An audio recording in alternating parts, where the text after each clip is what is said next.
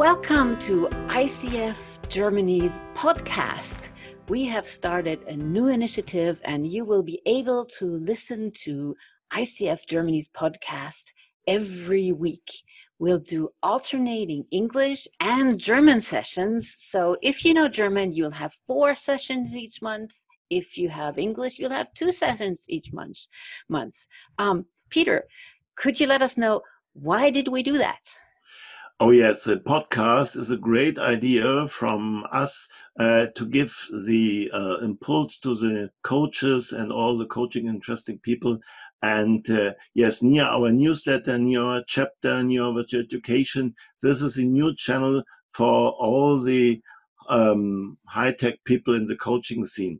Anna, what is you interesting to this podcast? It is an opportunity um, to reach out to people you rarely visit or have close connection to.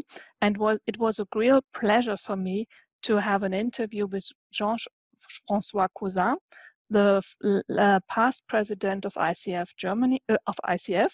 And um, it's a pleasure to, to dig into the research around coaching, which is currently more German speaking. So it's Professor Dr. Siegfried Greif and other people who are sometimes locally known or are internationally known.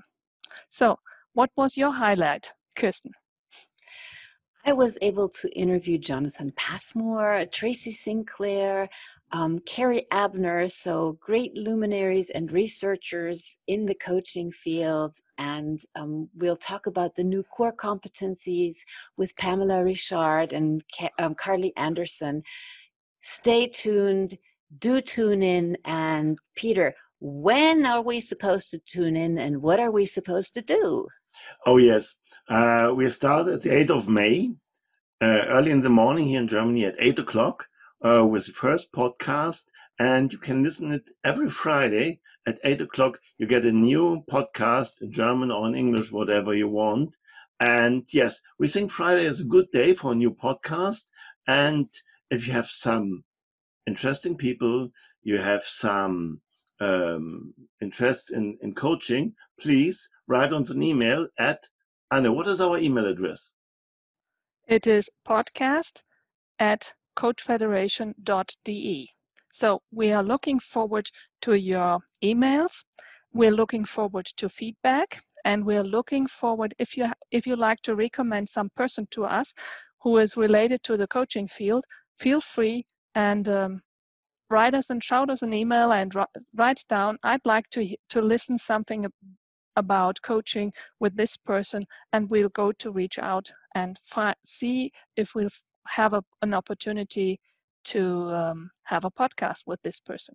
Thank you. So kirsten what do you think will be our next step or the next step for our listeners? The next step is just stay tuned and wait for next friday where we'll have our first real edition of our podcast. So looking forward to hear you there. Bye. Bye. Bye. See you. Bye. Bye.